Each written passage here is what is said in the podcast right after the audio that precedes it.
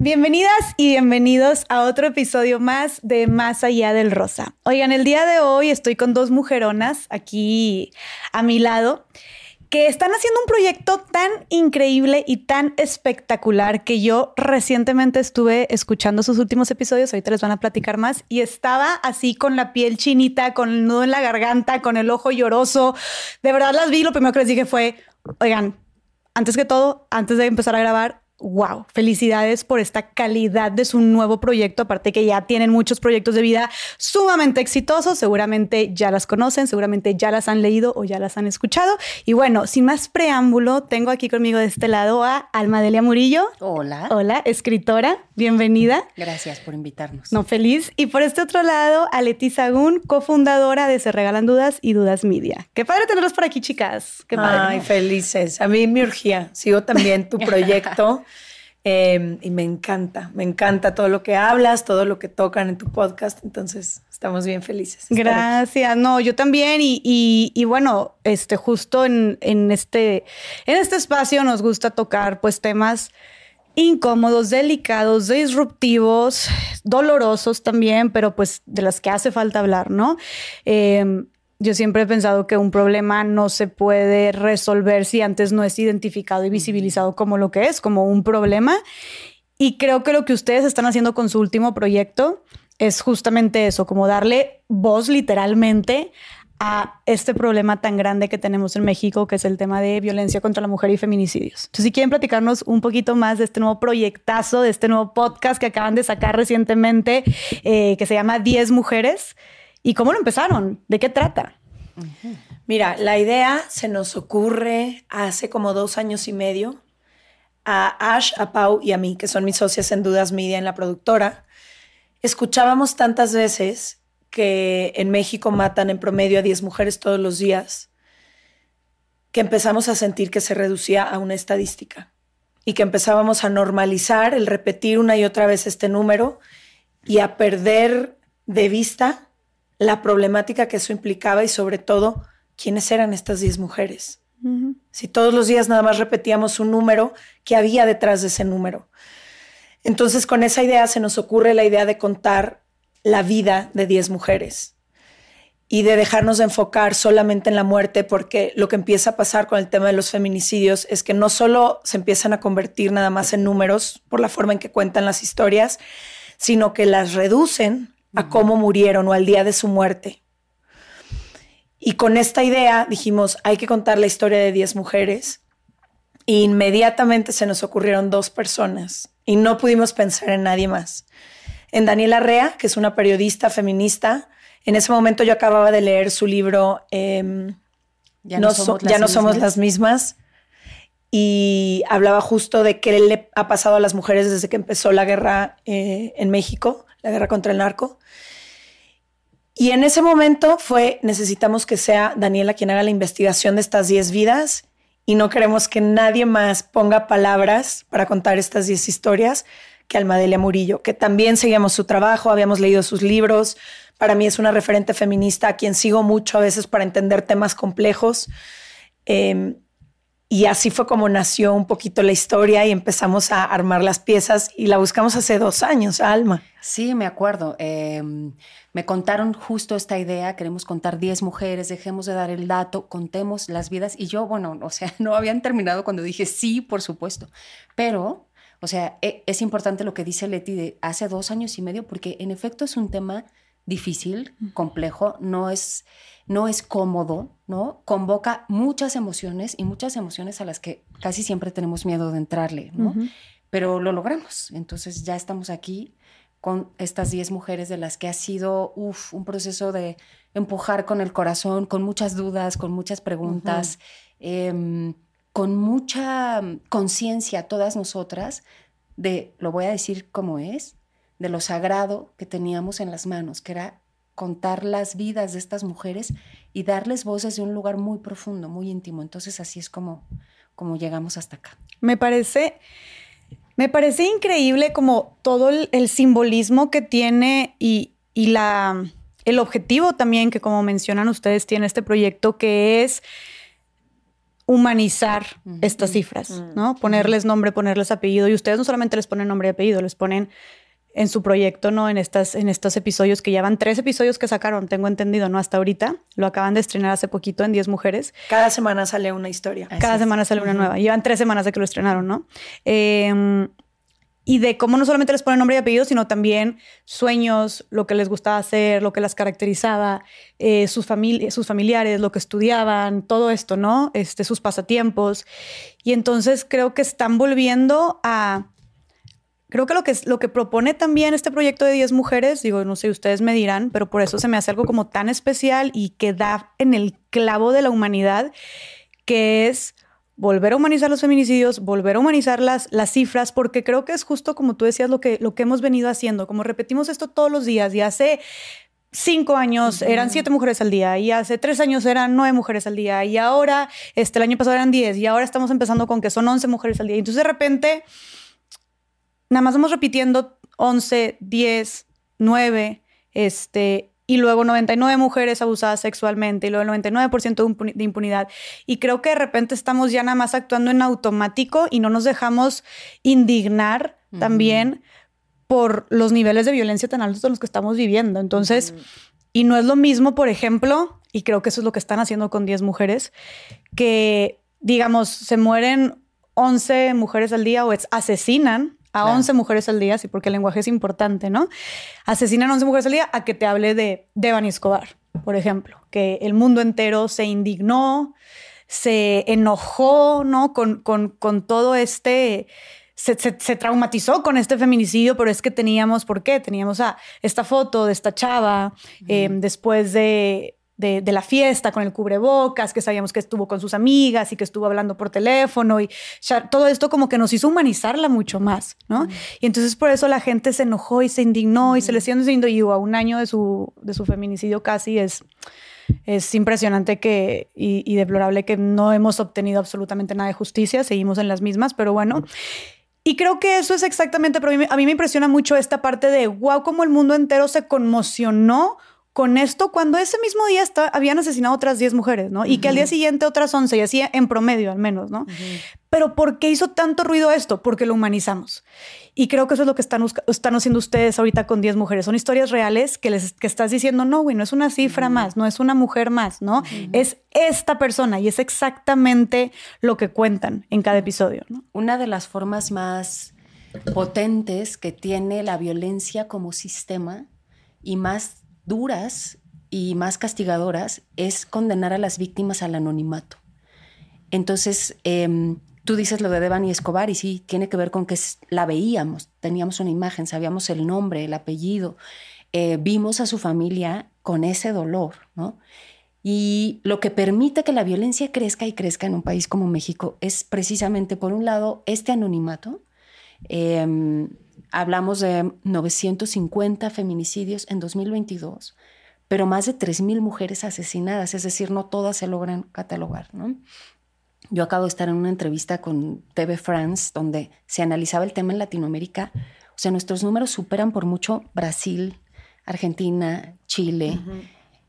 Es esta, este anonimato, pero también es la impunidad, ¿no?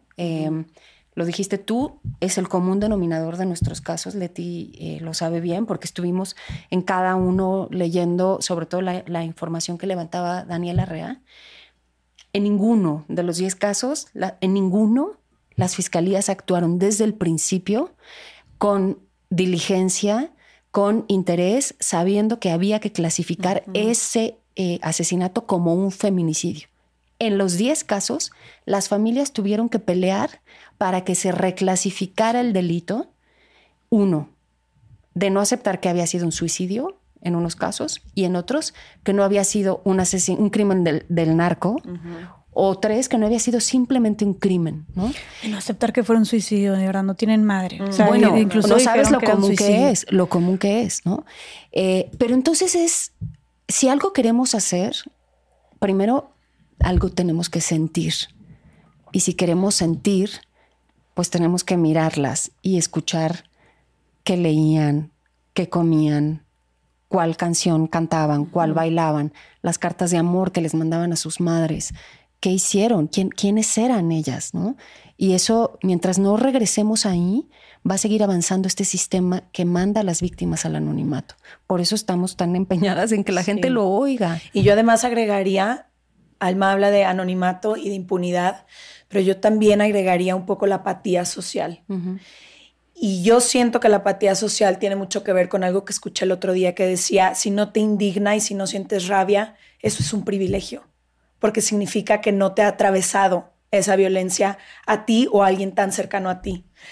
Entonces yo sentía que si humanizábamos estas historias y contábamos realmente quiénes eran estas mujeres, los huecos irreemplazables que dejan sus familias, la música que escuchaban, eh, la comida que, que les fascinaba, íbamos a poder también entender, y cada una de las historias es completamente distinta en edades, en contexto, en lugares del país, en el lugar en el que fueron asesinadas, etcétera. También para poner en contexto, somos todas.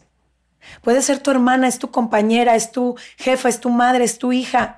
Y muchas veces lo que hacemos un poquito para separarnos de la situación y no tener que actuar o mantenernos en la apatía es sentir que es un tema muy lejano. ¿no? Y sentíamos que si lo traíamos a la mesa podías escuchar esta historia y decir, esa también es mi canción favorita. O a mi hermana le gusta hacer esto, o a mi prima le gusta, puedo ser yo, puede ser ella. Sí nos compete, no nada más a todas, a todo el país, a todo el sistema. Entonces también ese es un poco como lo que queríamos hacer, movernos un poquito del lugar y si tiene que incomodar, que incomode, porque necesitamos hablar de esto. Hay, algo de lo que acaba de decir Leti que me parece muy importante. Em, cuando, cuando piensas que estos feminicidios ocurrieron en México, y, yo quiero pensar, ¿no? Eh, y además lo escuchamos y es un discurso social, todos amamos este país, amamos este país y queremos que sea un país, ah, ¿no? Con más oportunidades, más digno, más... Estos 10 feminicidios uno ocurrió en el interior de su casa, el de Maisha Pamela, pero los demás en el transporte en un, en un Cabify, en un, ¿no? Em, a 200 metros de la casa, yendo a trabajar, regresando de trabajar, subiendo. Es decir, el espacio público somos todos. O sea, ese México no es nada más el tuyo adentro de tu. También el de Erika en su departamento. El de Erika en, su, departamento, ¿no?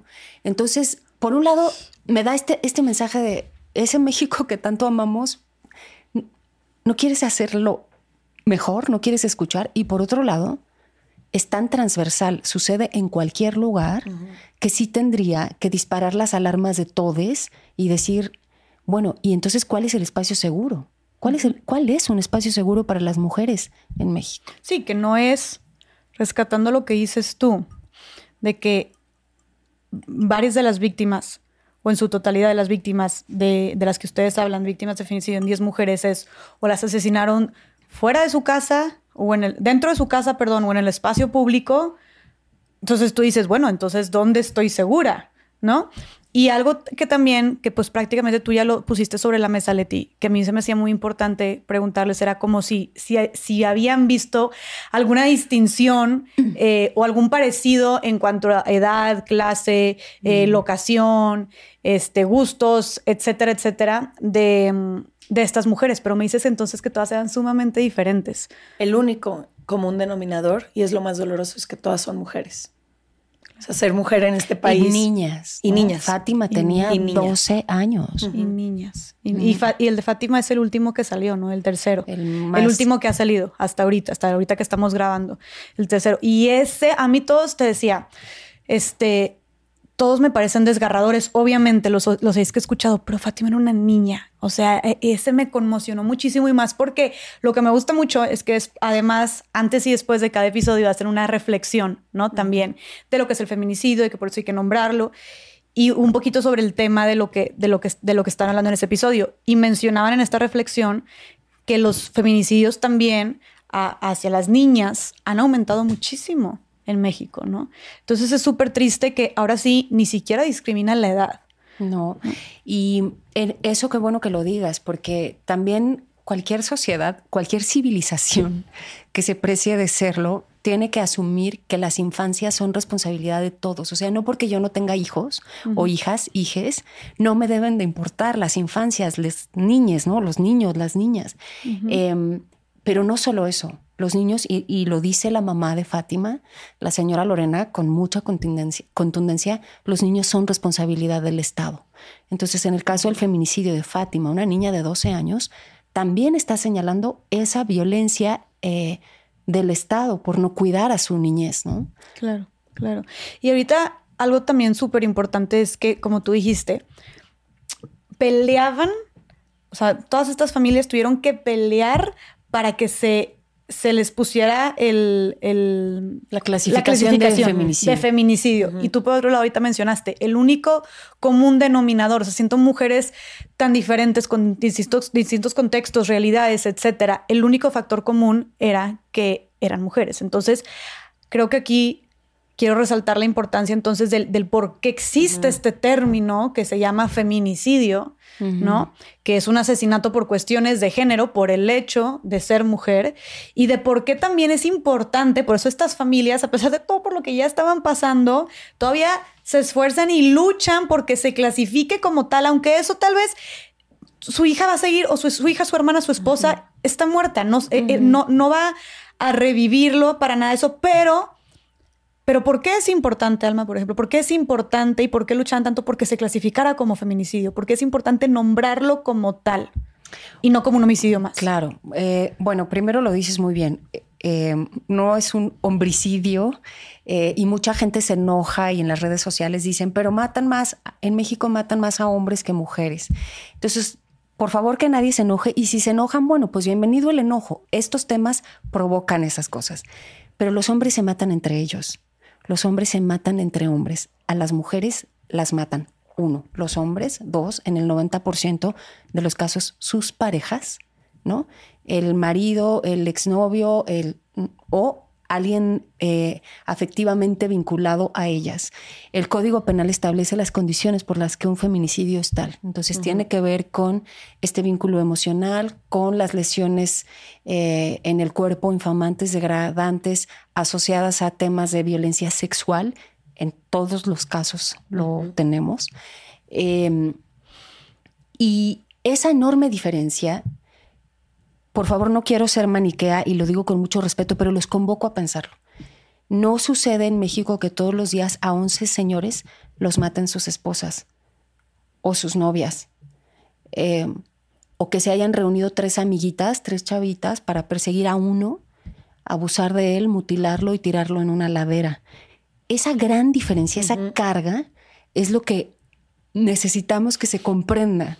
¿Por qué? Y en el fondo de todo esto está el cuerpo, el cuerpo femenino, el cuerpo de las mujeres, como el gran espacio de recepción de la violencia del machismo. No diré de los hombres, diré del machismo. Sí, la forma en que las matan, como si fuesen objetos usados, que refleja un poco, por eso hablamos mucho y en, y en los recursos que brindamos está el violentómetro, porque el feminicidio es la forma más brutal de violencia contra la mujer y al final, como dice Alma, ahí es como si explotara toda esta violencia y todo este machismo y específicamente la forma en que las matan y las razones por las que las matan, a diferencia de lo que pasa mucho entre hombres.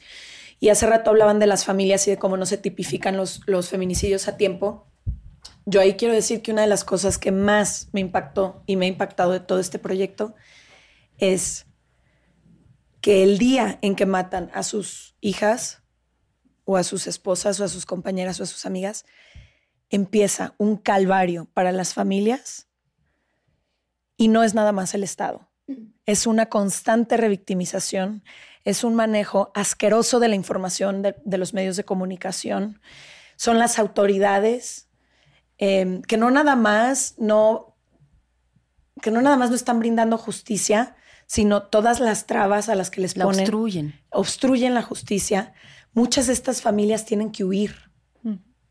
porque después hay represalias contra ellas. Es decir, en lugar de que haya una represalia contra, el feminicida y contra el culpable, las familias además tienen que huir, se enfrentan a las situaciones más complicadas. Em, tienen que buscar justicia por otra cuenta porque el mismo Estado no se las brinda. Es impresionante ver cómo ese día empieza un calvario, no solo por el duelo que tienen que vivir Mm. y por la tristeza profunda de haber perdido a esta mujer o a esta niña en sus vidas, sino todo lo demás que implica el feminicidio en este país. Es- eso para mí ha sido desgarrador. Claro, y, y lo mencionaban en el último episodio, en el tercer episodio que salió de Fátima, ¿no? De que decían, eh, con nuestro sistema de justicia, los que huyen son las Son las familias. Las, Sí. las víctimas, las familias de las víctimas, exactamente. Sí. No los, o sea, a, a quien, a quien persiguen, ¿no? Son a las víctimas, a las familias de las víctimas, no a los feminicidas. Y, y sí, creo que esto da también mucho en el clavo de, de la revictimización, como dices tú, no solo de las represalias de amenazas y, y de otras personas vinculadas o relacionadas con, la, con los agresores, con los feminicidas. También creo que los medios de comunicación, como dijiste, el manejo de la información, creo que la opinión pública también es muy triste cómo revictimiza y cómo cuestiona más. Pero cómo ibas vestida, pero qué hacías sola, pero dónde estaban Sí, los papás. Pero el que, a, qué, a qué se dedicaba el papá o a qué se dedicaba la familia, ¿no? Sí, Mira, si con esa furia, encono y mirada inquisitiva se cuestionara por qué los hombres siguen matando, por qué él pudo hacerle eso a su esposa, por qué las autoridades no hicieron nada, por qué, uff, tendríamos otro país, porque la impunidad no solamente viene del vacío legal o de la apatía legal, lo dijo Leti, también viene de la apatía social. Entonces, como que se hace una narrativa muy potente por todos lados que les dice a los hombres, a los feminicidas, no todos los hombres, sino a los hombres feminicidas, que pueden matar y no les va a pasar nada. Claro, claro, que no hay represalias, ¿no? ¿Y qué, qué otras cosas creen? Digo, tomando en cuenta todas estas razones, como dijeron ustedes, de, que cuando hablamos de un feminicidio es una, un, un asesinato por cuestiones de género, que nada más yo quisiera rescatar otra vez esto y que quede muy claro, porque creo que eso es lo que más se debate y lo veo todo el tiempo en redes, que cuando decimos a las mujeres nos están matando por el hecho de ser mujeres, he escuchado mucha gente que debate o responde diciendo, a ver, no, nadie sale a la calle con una pistola y dice, voy a buscar mujeres y a matarlas porque veo que son mujeres. Entonces, ¿a qué se refiere? Más bien con el hecho de decir que nos asesinan por el hecho de ser mujeres. Bueno, lo acabamos de explicar, ¿no? Es decir, por razones de género que tienen que ver con el cuerpo, la carga de abuso y violencia sexual eh, que ocurre sobre las mujeres víctimas de feminicidios no ocurre sobre los hombres víctimas de asesinatos. No es igual. Los hombres no aparecen con lesiones claramente de tipo sexual. Las mujeres sí. O no los matan porque no quisieron, no les hicieron de comer. Las razones por las que, esa es una, y la otra son las razones del género, ¿no? Porque eh, ya no quiere estar conmigo, ¿no? Se, se espera que una mujer que se casó con ese señor se tenga que quedar con él toda la vida independientemente, ¿no? O por, en muchos de los casos hay feminicidios porque está embarazada y no quiero al hijo. Y, mm, es decir, para nada se parecen las razones, Claro. y lo voy a repetir. Eh, las causas de muerte entre hombres, de asesinatos entre varones, tienen que ver con muchos otros temas. Está, por supuesto, eh, todas las formas del crimen organizado, ¿no? El tema del narco, pero no es una persecución sobre el cuerpo de las mujeres ni sobre lo que se espera desde un punto de vista muy violento, patriarcal y tóxico que sea el rol de desempeño de las mujeres. Y, e insisto, esto es muy importante. En el 90% de los casos, el feminicida está emocionalmente vinculado a ella. Los hombres no, no, no, no está sucediendo al revés. Y cuando empiezas un proceso, mira, el caso de Yang, que es una de nuestras historias, ocho años después del feminicidio, ocho años después, está consiguiendo su familia la reclasificación del delito. Eh, dos años tardó el caso de Sagrario. O sea, todo eso, si desde el principio se, se hiciera con una mirada de género orientado a entender por qué ocurrieron esos asesinatos, pues tendríamos también una, algo que se parece a la justicia porque no existe. No hay justicia para quien pierde a una hija de esa manera. Pero algo que se le parezca en términos legales o jurídicos ocurriría de forma más expedita, ¿no? Más funcional. Era justo lo que, como donde venía mi siguiente pregunta, es, ok, entendemos el por qué se le llama feminicidio y por qué decimos que matan a las mujeres por serlo como tú lo dijiste, ¿no? Este, como lo, lo explicaron ya bien. Pero ¿por qué ahora, ya que tenemos, ya que sabemos el por qué esta clasificación, ahora por qué es importante nombrarlo como feminicidio? O sea, para empezar entonces a tomar como iniciativas o buscar soluciones de raíz que vayan con la misma causa, porque si lo ponemos como un homicidio, o sea, no podemos clasificar en, o, o, poner en una misma canasta a una persona que la matan este, por un secuestro o porque estaban peleando territorio, ¿no? a una persona que la matan porque no quiso tener sexo con él o porque la cachó o le hizo un arranque de celos, ¿no? Porque la vio platicando con un amigo. Eso redunda en la impunidad. Mira, en el caso de Erika, por ejemplo, que pensaron que era un asesinato asociado al narco por la brutalidad con la que su feminicida dejó el cuerpo en un espacio público como, como basura. Eh, eso le, le, permitió al feminicida huir, porque el disparador de la búsqueda de justicia de las autoridades, de las fiscalías, no fue hacia o algún conocido o alguien que pudiera haber cometido un crimen de esa naturaleza. No lo investigó con la perspectiva no, de feminicidio. Fue el narco, uh -huh. ¿no? Uh -huh. Eso ha permitido en muchos de los casos al, al feminicida uh -huh. huir. Los deja libres. Sí, porque si fuera feminicidio, entonces empiezas a ver a quién conoce, con quién estaba relacionado. O sea, es, se, se toman medidas distintas a que si se clasifica como un homicidio. Uh -huh. O sea, por eso la importancia de clasificarlo. Sí, ¿verdad? eso por parte como de las autoridades, pero también la insistencia en que hablemos del feminicidio y lo nombremos como tal, es también por lo que tiene que ocurrir socialmente. Como te decía, el feminicidio es la punta del iceberg de esta violencia, pero ¿en qué sistema estamos cohabitando todos que permite que esto esté sucediendo? Y ahí es donde entra en conversación muchas cosas que luego la gente no entiende. De por qué un meme, uh -huh. de por qué un comentario en el grupo de WhatsApp, de por qué una broma sexista, de por qué todo eso suma a un sistema que permite que después esto suceda. Claro. Entonces yo creo que es importante hablar y visibilizar todo el tema de, feminicidio, de feminicidios, porque ahí empiezas a ver todos los niveles en los cuales estamos, ejercen, ejerciendo esta violencia contra las mujeres. Me encanta. Que y desde ese lugar sí tenemos uh -huh. corresponsabilidad todas Todos. las personas que habitamos claro. este país. Claro. Es, a ver, la, la, como dijiste tú, la, fe, el feminicidio es como lo más alto en el violentómetro. Uh -huh. Pero antes hay muchísimos otros tipos de violencia. Que llegaron hasta allá. Que llegaron hasta uh -huh. allá y que normalmente no solamente normalizamos, sino incluso hasta romantizamos, ¿no? Entre las mismas parejas, como esta parte de los celos, el control, la posesión, las prohibiciones, como pensamos, tenemos una manera tan retorcida y tan enferma de entender lo que es el amor eh, en, bajo el amor romántico. Déjame ¿sí? entenderte. No es interrumpirte, perdón. No es, no es que lo entendamos mal o que nosotros tengamos una, un error ¿no? de apreciación. Es que así nos educaron. Sí, que nos enseñaron así. Eh, en nuestros sistemas formativos, educativos, emocionales y cognitivos uh -huh. están diseñados para eso. Por eso es tan incómodo, por eso tanta gente se enoja, sí, porque claro. por supuesto que toca parte de nuestra identidad. Esto de lo que hoy estamos hablando, hasta hace algunos años, primero, ni existía en el Código Penal y en todos lados le llamaban crimen pasional. La connotación claro. de decir crimen pasional ahorita que dijiste la palabra romantización, es tan grave que llegamos hasta acá, uh -huh. porque lo mete uno al terreno de lo privado. No, pues esa pareja que se entienda, allá ellos. Sí. Ella, ¿por qué sigue con él? Ella de tonta Crimen que se pasional, deja. uno. Dos, es que la amaba tanto que la tuvo que matar. ¿No? Lo que estoy diciendo es horrible, resulta...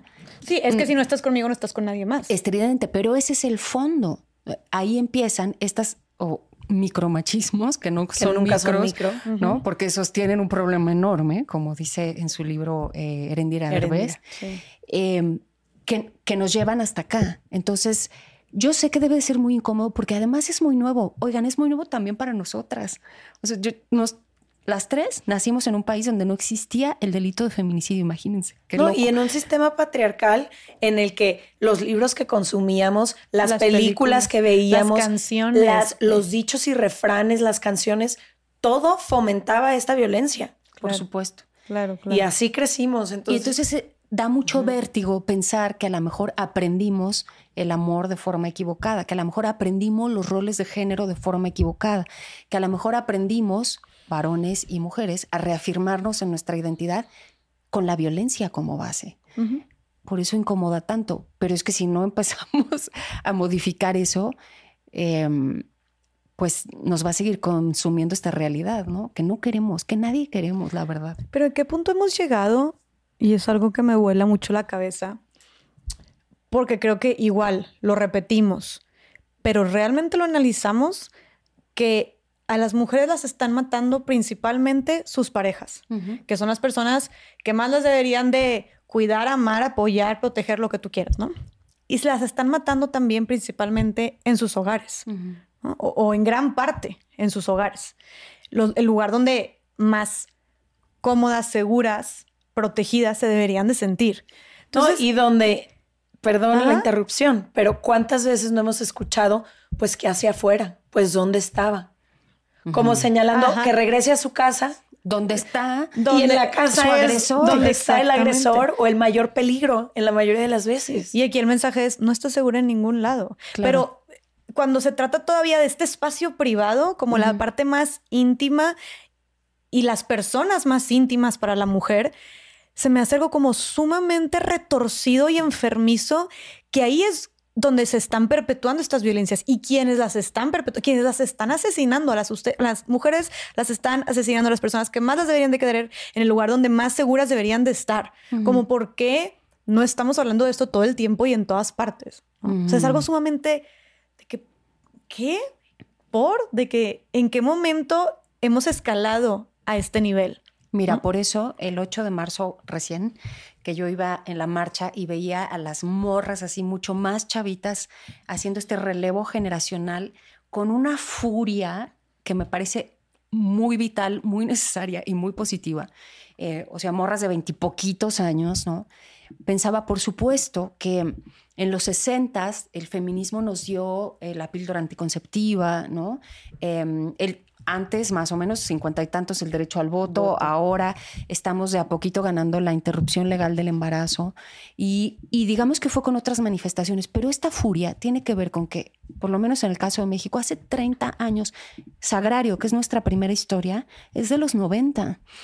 Hace 30 años empezó a pasar eso de Ciudad Juárez y eso que se llamaba las muertas de Juárez, que no son muertas sino asesinadas, y no hizo sino empeorar. Y esos 30 años han visto la luz nuevas generaciones. ¿Cómo no van a estar furiosas queriendo salir a la calle a romper todo? Porque ya no, ahora no están ellas peleando por el derecho a la píldora anticonceptiva, sino para que no las maten. Por eso la carga emocional es tan grande para las personas que no lo entienden y que se desesperan de por qué rayan monumentos, porque esa violencia existe, está latente real. No, y porque la estadística es 8 de 10 mujeres sufrimos violencia o acoso en este país. Entonces, no nada más vas a marchar para que no te maten, sino vas a marchar o por tu hermano, o por tu prima, o por ti. O por lo que ya te hicieron o por lo que ya viviste. Claro. Un chorro no es un tema lejano a nadie en este país. Se me hace no es una ideología. Sí. Es uno, la lucha por los derechos de las mujeres que no son más que derechos humanos. O sea, lo único que nosotras queremos son derechos humanos equitativos a los de los hombres. Ni se los queremos quitar, queremos eso. Si ganamos derechos humanos, ganamos todos. Ellos y nosotras, todos ganamos, ¿no? No es una ideología retorcida y es mucho dolor a cuestas. Por eso tiene tanta carga emocional y lo repito mucho porque sé que le cuesta mucho a, muchas personas entenderlo, o no es una ideología, es, un, es el resultado de una experiencia que queremos cambiar. Claro. Ahorita tú mencionaste, y nunca me había puesto a pensar eso de las, de cómo estas generaciones, claro, pues, o sea, ellas como lo principal que está en su agenda, por lo que marchan ahora es como, quiero volver a casa, ¿no? No quiero que, viva y quiero, no quiero que me asesinen, ¿no? Y es que es una realidad, y como lo mencionamos al principio del podcast, que los feminicidios en los últimos años han ido en aumento. Entonces, ¿qué creen ustedes que haya sucedido en México? Además de, por ejemplo, este, estar en un narcoestado. ¿Será que nada más eso o habrán otros factores que, hayan, eh, que hayan también causado que los feminicidios se hayan exponenciado tanto en los últimos años en nuestro país? ¿Por qué se habrán exponenciado tanto? Bueno, una cosa que ya dijimos y que hay que repetir es la impunidad. Si hubiera castigo, un sistema de justicia eh, funcional, eficiente, pues el mensaje sería, si tú cometes un feminicidio, la ley va a ir tras de ti y lo vas a pagar, ¿no? Con las consecuencias legales. Pero están dos grandes entes. Uno es el narco, que ha puesto a miles de hombres armados en las calles pero también está la militarización del espacio público, que es poner a otros miles de hombres armados en las calles. Entonces, más o menos del 2006, con Calderón y su estrategia fallida, hablamos de ello en la historia de Sagrario y de Idalí, em, de llenar de Guardia Nacional, Ejército, soldados, hombres armados, el espacio público para supuestamente eh, propiciar seguridad, no hizo sino disparar la violencia, porque son hombres armados con impunidad garantizada. Eso ha crecido y se ha ido multiplicando en Guanajuato, en Veracruz, en Guerrero, en Michoacán, en el Estado de México. Y machistas, o sea, armados con impunidad. Y machistas. Y machistas, aparte. bueno, es que luego está la conversación y el tema social, luego están los roles de género, mm. luego está todo lo macro siempre se puede explicar a mi gusto en lo micro. Tú observa la educación que se le da, por ejemplo, en este país en una familia donde hay un hijo y una hija. Y si sigue habiendo esa distinción, luego eso también es un reflejo de lo que hay afuera. Es decir, muchas veces cuando escuchamos cifras como estas o un proyecto como 10 mujeres, a mí me gustaría pensar que si apuntáramos el dedo quizá nada más a las autoridades, habría una respuesta. Y conforme más me he informado con una abogada feminista que nos ha aconsejado muchísimo para este proyecto, saludos a Mel.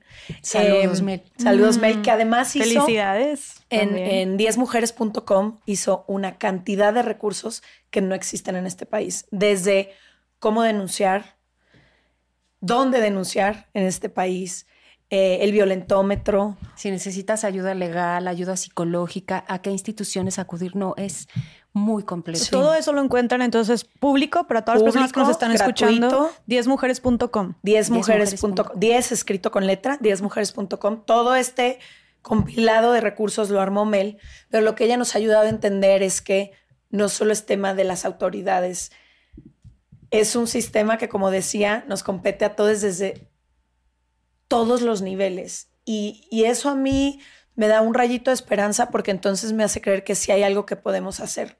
El hecho de que estemos hablando de esto en tu espacio, que es uno de los espacios más escuchados en nuestro país, el hecho de que cada vez escucho a más mujeres, y esto no pasaba hace cinco años, cada vez escucho a más amigas y a más mujeres decir, yo sí te creo, o ya empecé a escuchar este podcast, o ya entiendo esta temática. Cada vez también escucho a más hombres por lo menos preguntar qué podemos hacer. ¿Qué podemos hacer? eso. es increíble. Sí. Yo también. Eso me da un rayito de esperanza, la marcha del, del 8 de marzo, como varias cosas que me hacen creer que sí hay mucho que podemos hacer, ¿no? Desde todos los niveles. Entonces, no sé, como que eso siembra un rayito de... Y eso nos da también una responsabilidad a todas las personas. o sea, creo que aquí también lo que dices es que el, el feminicidio no es, no lo debemos de ver como un problema aislado, ¿no? Como, ay, sí, o sea, mm, esto que pasa muy lejanamente, ¿no? Sino que como ya dijimos y lo vimos, lo vemos con todas las historias de 10 mujeres que están más cerca de lo que pensamos. Digo, simplemente y esto es algo que, me, sucedió eh, este 8 de marzo en la marcha. Yo me reuní ahí con un grupo de amigas que, oye, puedo invitar, una amiga puede invitar a una amiga y otra amiga, otra amiga, sí, vamos. Y se reunieron como 30 mujeres en mi, en mi, en mi apartamento, hicimos carteles y nos marchamos. Este, fuimos a marchar y justo iba la amiga de una amiga que pues yo no conocía, no había hablado con ella y iba marchando y todo. Y luego fuimos a cenar y en la cena empezamos a platicar cómo habíamos sentido la marcha y todo esto. Y ella se abre y dice que ella estaba marchando por su hermana, porque había sido víctima de feminicidio. Y yo me quedé helada.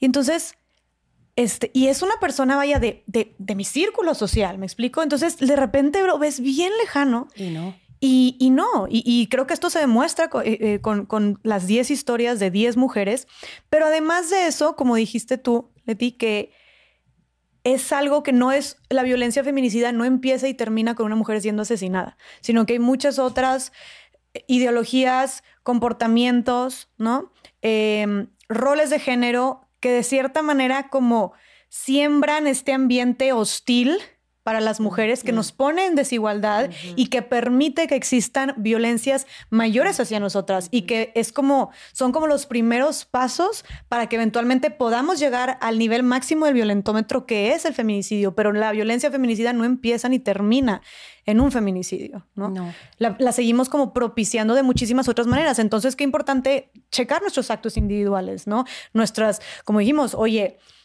nuestras, nuestros comentarios, los chistes misóginos, los memes que compartimos, rolar el pack, si eres hombre en el grupo de WhatsApp, el, el, violentar psicológicamente a tu pareja, ¿no? El, el eh, violentar. ¿Cómo estás educando? ¿Cómo estás educando a tus hijos e hijas? El eh, juzgar a una mujer por cómo vive su vida sexual, ¿no? El no creerle a las víctimas, el pensar que los hombres, el pensar que una mujer por tener, eh, estar vestida de X o Y manera o haber tomado no sé cuántos, cuántas copas te mereces o no cierto trato, ¿no? Como todo esto siembra propicia el ambiente hostil que permite que existan violencias mayores hasta llegar al punto de los feminicidios. Entonces no debemos verlo como un caso aislado. Sí, hay una cosa importante. O sea, por supuesto que tenemos que decir que el único responsable de cometer un feminicidio es el feminicida, ¿no? Eh, y punto. Absolutamente. Pero también es verdad que esta responsabilidad social, es decir, si eres si eres testigo del abuso y no haces nada, estás del lado del agresor. Es muy duro lo que estoy diciendo, pero hay una autora que les recomiendo mucho que lean, se llama Anna Arendt, ¿no? Esta escritora alemana que decía la banalización del mal, o sea, no hacer nada es una forma de permitir que siga ocurriendo. No hacer nada es estar del lado del agresor. Y por eso, cuando yo pienso que en México el 52% de la población somos mujeres, el 52%, más de la mitad del país. ¿Cómo es posible que no eh, la otra mitad diga, ¿qué hacemos? Paremos con esto. Son, o sea, somos todes, ¿no? Que se, que se involucren más, que, que parezca, eh, que no parezca que es solo un tema de mujeres. Claro. O sea, es la mitad de tu país viviendo en esas condiciones de riesgo. Nadie quiere eso. No, y también porque eso, luego, luego parece que esta lucha es nomás de nosotras. Es nomás de nosotras, ¿no? Y, muchísimas personas desde el movimiento, muchísimas mujeres como el, los hombres no tienen cabida o no tienen entrada aquí, ¿no? Cuando estamos abogando por un cambio cultural tan grande y sistemático, que necesitamos que toda la población se involucre, porque a final de cuentas es un problema social, es un problema de educación, es un problema de cultura, de cómo nos hemos estado comportando y relacionando históricamente. Entonces, claro que necesitamos zarandear y un cambio de mentalidad en toda la población. Necesitamos que también se involucren y también porque por otro lado, por más que las mujeres, y no estoy, o sea, y no estoy restando la importancia, pero yo pienso que por más que las mujeres salgamos, marchemos, exijamos, presionemos, levantemos la voz, que es súper poderoso y que hemos visto hasta dónde hemos llegado, pero va a ser una lucha incompleta si los hombres no también se involucran, reflexionan, hacen de su parte, se cuestionan, hablan con otros hombres, detienen también estas violencias que ellos ejerzan o que los demás, ¿no? Rompen el pacto. Rompen el pacto. Si no rompen el pacto, va a ser muy difícil. Y este, hay una escritora que se llama Rita Segato que explica que el pacto de violencia desde la masculinización tóxica, agresiva, que además les hace mucho daño a ellos mismos también. Les asfixia. Les asfixia, los mutila, les cercena la personalidad teniendo que ser de una única manera. Y ese pacto es el pacto de ellos de seguirse agradando entre ellos, manteniendo esas conductas. Y es muy duro porque nadie quiere romper el pacto de su tribu porque se va a quedar solo, ¿no? Pero se empieza por ahí. Mira, yo para no ser tan ambiciosa diré, sensibilícense. O sea, a lo mejor no hagan nada todavía, pero tengan la disposición a sentir esto. Escuchen las historias de estas mujeres. Escuchar y sentir me parece un gran paso. Y sabes que también que veo que hacemos mucho tema por como por atender la violencia, o sea, como muchísimas iniciativas políticas públicas, e instituciones, pero prevenir qué tanto, ajá. o, sea, y que claro que es importante esta parte de atender la violencia, de responder para evitar que se llegue a las instancias de un feminicidio, no para que para evitar que, sigamos en un país tan impune. O sea, es importante este tema de atender y responder, pero debemos de irnos a la raíz del problema para de verdad arrancarlo como tal, arrancarlo por completo. Y ahí es donde entramos también a la reflexión de la importancia de los hombres, de que, a ver, le hablamos muchísimo y es mucho mujer, date cuenta, mujer pide ayuda, mujer esto es violencia, mujer esto no es amor.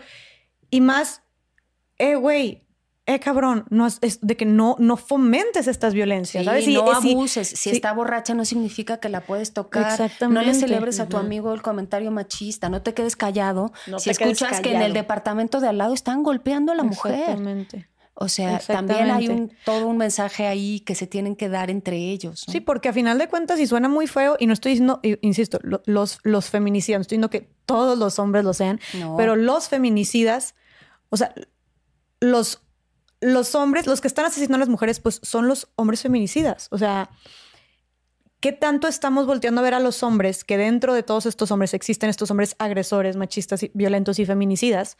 ¿Por qué no estamos volteando a ver para acá si son los que están agrediendo? No, alguien decía por ahí, si ves tú la estadística de cuántas mujeres están siendo abusadas, acosadas, agredidas, y luego escuchas a los hombres decir, yo no conozco a ninguno, ninguno de mis amigos, yo no soy así, no dan las cuentas. Estadísticamente no dan las cuentas. Claro.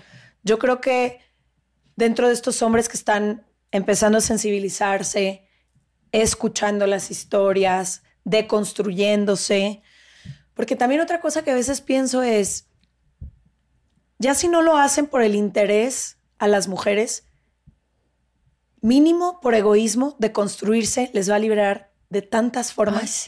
Creo que no entienden todos los beneficios ni todas las repercusiones que ha implicado también para ellos el sistema patriarcal.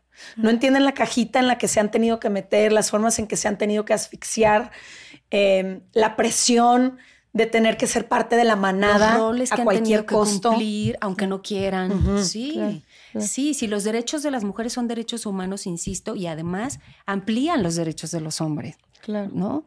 Eh, Como dijo Carlos Solís en algún episodio que grabamos, si los hombres entendieran como a ellos también les afecta este sistema machista y patriarcal, también rayarían, también quemarían. ¿no? Y sí, lo que dijiste tú es, me parece extraordinario. Había, este, en la marcha lo vi en un cartel, algo parecido que decía así como, todas tenemos una amiga que ha sido abusada pero ninguno tiene un amigo abusador. Agresor. No dan las cuentas. No dan. Exactamente. Porque lo dicen las chicas de las tesis, las chilenas del performance Un violador en tu camino. Ellas escribieron esto y dicen, no dan las cuentas. ¿Por qué? Porque los hombres no lo ven. Aunque esté sucediendo frente a ellos. No lo ven porque en este proceso cognitivo no aprendieron que eso es abuso. Claro. Entonces, por eso es tan importante nombrarlo, sí decirlo, sí contarlo, ¿no? Para que lo empecemos a ver. Claro. Y volviendo un poquito al podcast de 10 mujeres, ¿notaron ustedes, además del patrón de que pues era un feminicidio, tuvo que cumplir con ciertas características este asesinato, y de que eran mujeres, obviamente, ¿notaron algún otro patrón en las muertes de estas 10 mujeres? Ah, bueno, es es justo lo que no queremos, ¿no? Un poco. No, yo, eh, antes de, no sé qué vayas a decir tú, pero yo lo único que quiero decir es, yo una de las cosas que hice personalmente en este proyecto, no sé, a lo mejor tu experiencia es diferente y la de Dani, sé que Dani sí estuvo mucho más involucrada, pero como yo quería tanto que este proyecto se enfocara en la vida de las mujeres, no sé mucho de sus muertes. Es decir, no me metí a detalle de de qué forma fueron mutiladas, qué les hicieron a sus mm. cuerpos. Sabemos por parte de la investigación periodística ciertos detalles, pero yo me enfoqué muchísimo a las entrevistas, ah, porque otra cosa que no hemos contado es, Daniela Rea, la periodista, fue a sentarse con cada una de las familias de estas víctimas de feminicidio. Entrevistó a sus madres, a sus hermanas, a sus personas más queridas, a sus amigas. A sus amigas. Wow. Y tenemos todo ese material, tenemos todos esos audios, fue una fotoperiodista, Greta Rico, a hacer el trabajo. Entonces las imágenes son de sus habitaciones, de sus casas, de sus familiares. Y en eso yo me quería enfocar, no nada más por mí, sino porque queríamos que el proyecto reflejara eso. Y creo que hemos hablado de un tema tan complicado en este podcast que cuando les hablamos de 10 mujeres, quiero que vayan a escuchar un episodio, el que sea que les llame, porque a pesar de ser un tema tan complicado, los episodios son tan hermosos. Son hermosos. Hablamos de la vida de ellas, de las cosas que las apasionaban, musicalizamos con las canciones que eran sus canciones favoritas. Entonces, a pesar de ser un tema tan doloroso, este podcast se enfoca en lo más bonito de ellas, que era su vida. Y las familias nos han agradecido tanto, no nada más el que las nombremos una y otra vez, pero a Daniela le decían, es la primera vez que me preguntan por la vida de mi hija. Y no por la Todos los periodistas han venido por, por, si la- me acuerdo cómo fue mi embarazo de Fátima o el embarazo Ah. de Mara, cómo se reía, qué quería hacer cuando fuera grande, porque pues muchas estaban en edades así de Fátima es la más pequeña y las demás muy jovencitas, ¿no? 18, 17, 20 y pocos. Y justo, o sea, creo que Leti dijo con otras palabras lo mismo que iba a decir yo, ¿no? Justo es lo que no queremos, es decir, el común denominador de sus asesinatos es que fueron feminicidios y que las autoridades fueron muy omisas eh, y que hubo que presionar demasiado para conseguir eh, algo parecido a la justicia. Pero lo que sí tenían todas en común, ahora tengo frente a mí sus nombres y pienso en el enorme deseo de libertad que tenían. O sea, Erika atravesó Canadá en bicicleta, Mara estaba grabando su propio documental de feminicidios, era libre, manejaba, cantaba. Eh, Bianca, ¿no? Que también era, sus amigos de la escuela la recuerdan como, era tan libre, ¿no? To- todas tenían eso, o sea, eh, esa disposición de ir explorando más allá, ¿no? De ir cruzando límites en el sentido Sagrario que escribía sus poemas. escribía sus poemas, ¿no? Entonces eran mujeres con un gran empuje, una fuerza vital de quiero ser libre e ir más allá, tener otro trabajo, estudiar otra cosa, conocer otro mundo. Eh, Tener un café en la playa. Paola, el caso de Paola, que es un transfeminicidio, que también es una historia muy dolorosa, pero al mismo tiempo hermosísima, ¿no? ¿No? Imagínate además ir a contracorriente de tu identidad de género eh, y ese gran deseo de libertad, todas con un carácter además así em, de una fuerza vital, que es lo que en realidad hace que escuchar los episodios te no te suelte, ¿no? Porque las estás escuchando a ellas y quieres seguir con ellas, viendo a dónde, a dónde iban, ¿no? Em, y por eso queremos que los escuchen. Claro. Por eso los contamos así.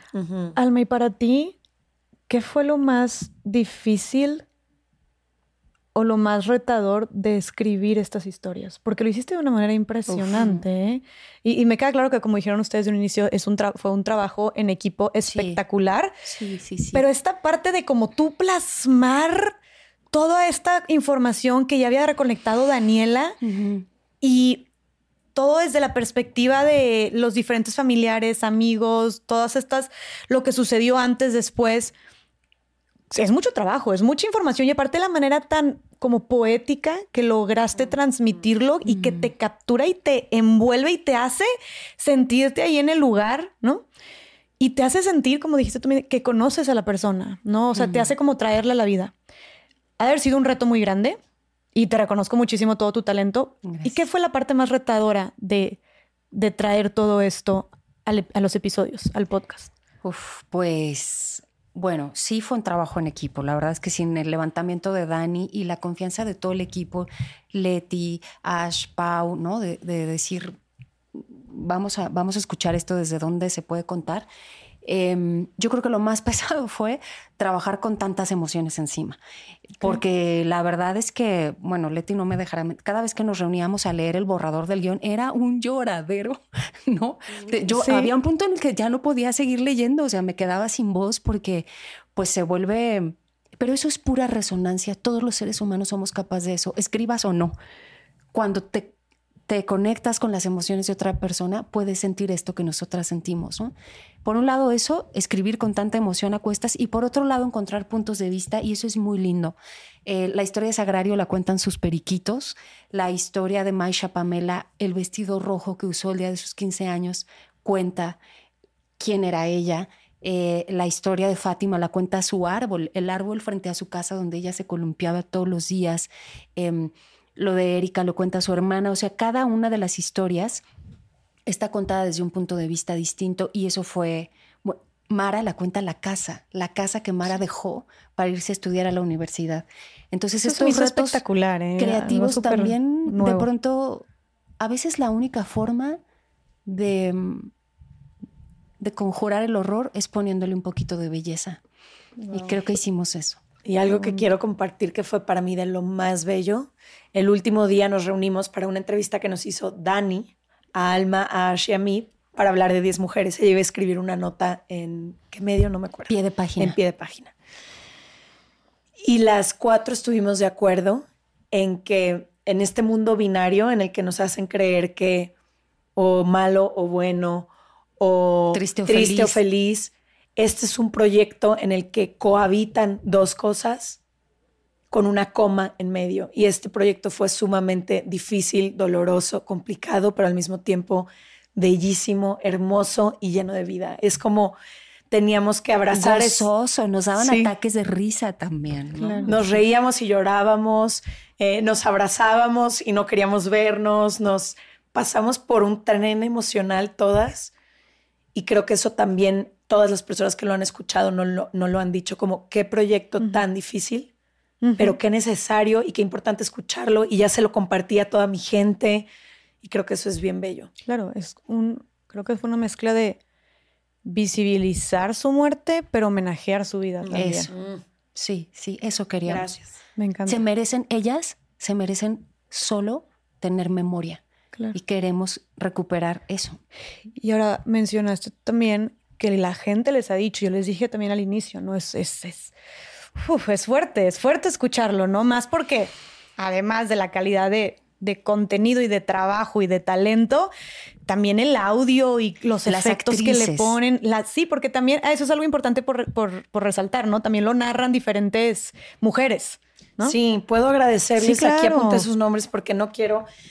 Este fue un trabajo que todas hicimos más con el corazón que por cualquier remuneración económica. Entonces es muy importante nombrar a las mujeres que participaron porque lo hicieron para prestar su voz y visibilizar esta situación más que por cualquier otra cosa. Pero el episodio de Sagrario lo, Sagrario lo narra Natasha Dupeirón, el de Erika Carol Sevilla, el de Fátima Angélica Aragón, el de Mara Suria Vega, el de Idalí Heréndira Ibarra, el de Paola Morgana, el de Yang Bárbara Mori, el de Fernanda Mabel Cadena, el de Bianca Bárbara López y el de Maisha Pamela Yalitza Aparicio. Entonces, gracias a esas 10 mujeres, porque no solo vinieron y no solo dieron su trabajo, todas llegaron con una propuesta, le pusieron el corazón, llorábamos en cada grabación, han estado Sí. súper al pendiente, han impulsado también el proyecto. Entonces, de corazón, gracias porque ha sido un proyecto también bien sororo y bien bonito. No solo que habla de 10 mujeres, sino en el que hemos trabajado puras mujeres que a mí me han enseñado uf, muchísimo. Y lo narran de una manera también espectacular. O sea, todo está hecho de, o sea, de la manera, yo creo que, yo creo que más perfecto no pudo haber estado con todas las personas que se involucraron. De verdad, a mí me resonó, o sea, me retumbó en todos mis huesos y en mi corazón. O sea, de verdad, de verdad, se los estoy diciendo aquí. Vayan, vayan a escuchar 10 mujeres, por favor. Em, y algo que, justo lo que iba es que está tan bien hecho que lo sientes tanto, te llega tanto. Yo de repente le tenía que poner pausita como para digerirlo. Y luego sabes que también estando en un país como México y hablando de tanto de estos temas que nos pueden llegar a abrumar mucho a las mujeres o a preocupar o a tener miedo, crear esta ansiedad, pues mucha gente elige mejor no escuchar estos temas, ¿no? Eh, y tal vez mucha gente que nos está escuchando ahorita diga, uff, se me hace que eso es muy fuerte para mí, se me hace que yo no le entro. ¿Qué opinan ustedes de las personas que puedan estar teniendo un poquito de miedo de escuchar estas, estas historias de estas 10 mujeres? Yo solo quiero decir una cosa. Em, por un lado, creo que les debemos, es que tenemos una deuda con ellas y por lo menos es nombrarlas, escucharlas y honrar su memoria. Esa es una deuda humana, no tiene nada que ver con el feminismo, es una deuda humana. Pero por otro lado, les garantizo que nadie que sintió algo que nunca había sentido eh, concluye que salió perdiendo. Todo lo contrario. Sentir algo que nunca había sentido te deja la ganancia de reconocer cosas en ti, experiencias, emociones. Y mm, aunque es muy doloroso por momentos, también está lleno de mucho amor, de mucha ternura. Tiene momentos donde confluyen todas las emociones como son las vidas complejas. Pero insisto, nadie que sienta algo que nunca había sentido saldrá perdiendo. Al contrario, van a salir ganando e- esa experiencia. Y yo agregaría ahí dos cositas. Creo que las tres tenemos en común que nuestros proyectos, ya sean escritos en audio em, o en redes, lo que sea, lo que tienen en común es que son proyectos incómodos pero necesarios. Eso que tanto incomoda es lo más necesario, eso que tanto incomoda es lo que más necesitamos escuchar, lo que más necesitamos hablar, lo que más tenemos que poner sobre la mesa, porque así en la oscuridad es una epidemia silenciosa que crece. Hay que nombrar al monstruo, hay que traerlo a la mesa, hay que desarticularlo, hay que ponerle luz. Entonces, eso por un lado. Y por otro, nada más quiero hacer un disclaimer. Si viviste abuso o acoso y este tema puede ser detonante para ti, no lo escuches, tampoco se trata de eso. Pero si es nada más por la incomodidad que puedas llegar a sentir, escúchalo. Tienes que escucharlo. Por sí, o sea, a ver, ya nos dimos cuenta cómo estamos en nuestro país creo que lo mínimo que podemos hacer es informarnos un poquito más y, aterrizar y humanizar aún más este problema, ¿no? Porque como nos dimos cuenta, como dicen las estadísticas, y precisamente lo podemos ver en 10 mujeres, desgraciadamente ninguna mujer está exenta en un país como México de vivir cualquier tipo de violencia. y chicas, yo no quisiera dejar, antes de empezar a concluir, este, de lado el tema de las familias. Mm como el que se hayan involucrado tanto las familias en, en este proyecto. ¿Cómo lo vivieron? ¿Cómo fue para, para las familias revivir eh, pues todas estas historias, recordar a sus familiares? ¿Cómo fue esta experiencia? Mm.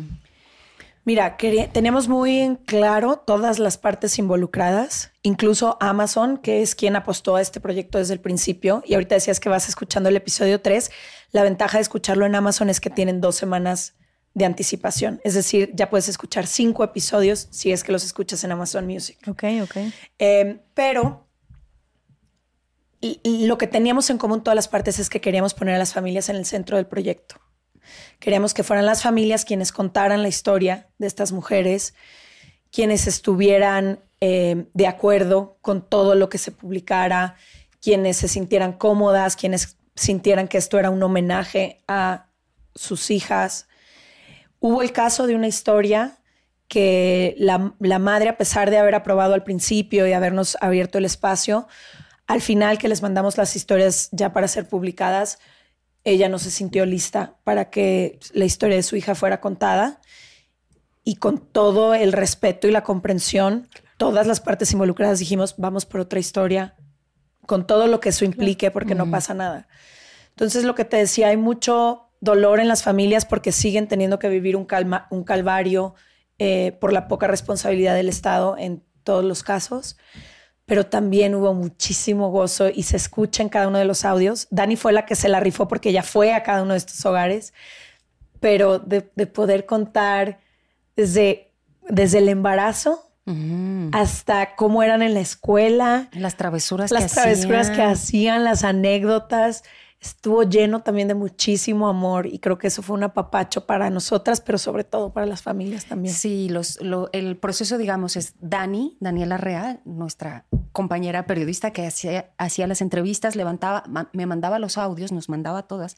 Yo me ponía esas cuatro o cinco horas de audio y entonces lo que iba escuchando era una familia pues que de pronto empezaba poquito y a la mitad ya se estaban riendo, carcajadas, acordándose de cómo la Erika, decía, la Erika de todas las mañanas quería desayunar sus claras de huevo, qué horror con espinacas, jajaja. Se traen chinga toda la familia. Y luego de eso, pues se vas a un momento de llanto, o sea, eh, eh, compartir eso con las familias y que ellas nos lo quisieran dar a nosotros, compartir a nosotros ha sido un honor, un regalo absoluto y también saber en varias de las historias, em, después del feminicidio vinieron otras muertes al interior de la familia. Está el caso de Fátima y su hermanito, el caso de Sagrario y su papá, y entonces también nos permitió entender que un feminicidio no es matar a una mujer, sino sí es en medida mutilar a toda una familia. Eh, y quizá esa dimensión para mí nunca había sido tan palpable como ahora, ¿no? Entonces, bueno, pues estamos ahí. Les digo la verdad, a mí me dan, por supuesto que me importa muchísimo que todos nos escuchen em, y que el guion funcionara y que nos aprobaran, pero cuando me duele la panza es cuando dicen la mamá de Erika lo está escuchando y yo, ¿no? Porque es en realidad con quien más queremos eh, saber que hicimos lo, lo honorable, ¿sabes? lo respetuoso con sus vidas. Claro, claro. Y creo que lo, lo, lo que lo llevo escuchado lo, que llevo escuchado creo que lo hicieron de una manera increíble y pues qué mejor que involucrarlas, o sea, involucrar a las familias en todo el proceso. No, Me parece sido imposible y además éticamente no, no se puede hacer eso. Claro, claro. Y sabes qué es lo más duro?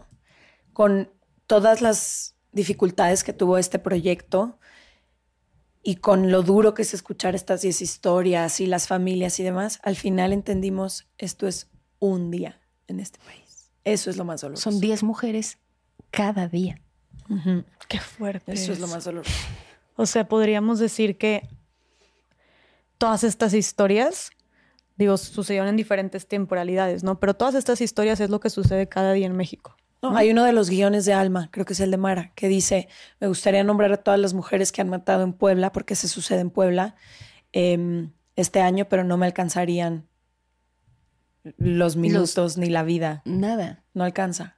No nos alcanza para Solo para repetir sus nombres. Sería infinito, un seguir. Sí, y que nosotros nos vamos a tardar, si son, es un episodio por semana, son 10 episodios, nos vamos a tardar dos meses y medio aproximadamente en escuchar todos los episodios. Pero eso, irónicamente, podría, está sucediendo en un día en nuestro país. ¿no? Muy fuerte. Pues chicas, de verdad que las reconozco muchísimo. Se me hace algo tan espectacular que este, estén habiendo, está habiendo esta visibilización y concientización a través de contenidos, a través del arte, a través de la escritura de los proyectos. Se me hace que eso es, es, darle un sentido a la comunicación, es darle un sentido a los medios, ¿no? Es darle un sentido a nuestro trabajo. Entonces, la reconozco muchísimo. Ya quiero terminar de escuchar todos los episodios y definitivamente, como dijiste tú, sí, yo acabé de escucharlo y sentía así como un revuelco de emociones, pero creo que como estamos en nuestro país y a lo que han sufrido no solo estas mujeres, sino toda su familia por el simple hecho de serlo, creo que es lo mínimo que podemos hacer, ¿no? Incomodarnos, incomodarnos al respecto. ¿no? Y más en cómo estamos. Entonces, platíquenos dónde, repítanos por favor dónde podemos escucharlo. Em, qué es lo que viene, qué es lo que sigue, eh, sus redes sociales también. Claro, claro, si quieres. Mira, eh, el podcast es una idea original de Dudas Media y de Wondery. Se puede escuchar en Amazon Music con dos semanas de anticipación o en cualquier plataforma donde escuches tu audio dos semanas después. Eh, va a estar disponible durante 10 semanas, pero también creamos esta página con todos los recursos que creo que es muy importante compartirla por si necesitas cualquier tipo de apoyo o ayuda psicológica, legal, e información, lo que sea, 10mujeres.com con letra. Y en Instagram estamos compartiendo todas las fotografías y todo el fotoperiodismo y toda la, mm. todo lo demás que acompañaba la vida de estas mujeres en arroba 10.mujeres. Em, entonces, pues prácticamente es eso. los primeros cinco están ya disponibles en Amazon, Music, y, por ejemplo, en el caso de Spotify y las otras plataformas están los primeros tres. Buenísimo. Ok, y eso ahorita, la fecha en la que estamos grabando. En la que estamos grabando. Depende cuando se publique esto, los números van moviendo. Muy prontito, pero váyanlo a buscar por ahí.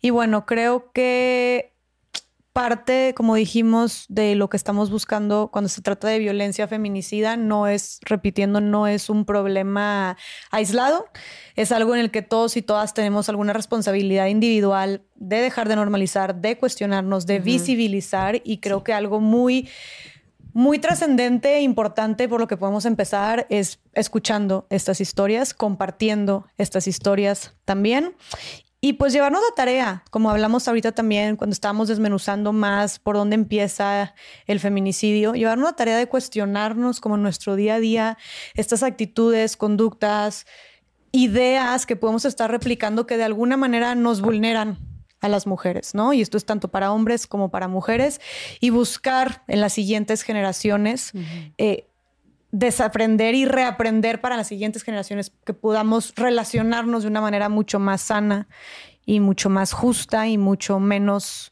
violenta. Entonces creo que esto es algo que nos compete a todas y a todos y creo que si algo nos deja como de enseñanza 10 mujeres es no deshumanizar las cifras. ¿No? Lo peor que podríamos hacer sería normalizar el problema, normalizar la violencia y seguir con nuestra vida como si nada. Entonces recordemos que estas son mujeres con nombre, con apellido, con familia, con sueños. Y una manera de estarlo recordando constantemente es ir a escuchar este podcast y recordarlo también en nuestro día a día. Y bueno, pues gracias de verdad por todo su trabajo. Son unas mujeres súper talentosas. Me encanta estar compartiendo espacio con ustedes y espero eh, podamos volverlo a compartir muy prontito. No, gracias. Eres lo máximo. Ya te, ya te dije, invitadas se regalan dudas. Vamos a hacer un crossover ahí pronto. Esperen. quiero escuchar eso. Ay, eso estaría espectacular. no, muy emocionada. Claro que lo tenemos que hacer muy prontito, ya dijiste. Y bueno, pues les deseo todo el éxito del mundo en este, en este proyectazo y que sea pues no el primero porque llevan muchos, pero que vengan muchísimos otros más, ¿verdad? Les mando de otros temas, como decimos, el objetivo de 10 mujeres es que ojalá que ya no tengamos que tocar esta temática, que podamos hablar de 10 mujeres en otro contexto. En otro contexto. Claro, ojalá. Bueno, pues muchísimas gracias por estar aquí, chicas. Gracias por todo su trabajo. Gracias a todas las personas que nos escucharon también. Platíquenos si ya escucharon algún episodio, si lo escuchan, qué les pareció. Vayan a seguirlas a, a sus redes, a comentar cuál les impactó más o qué fue lo que sintieron. Y bueno, nos vemos en el siguiente episodio de Más Allá del Rosa. Bye.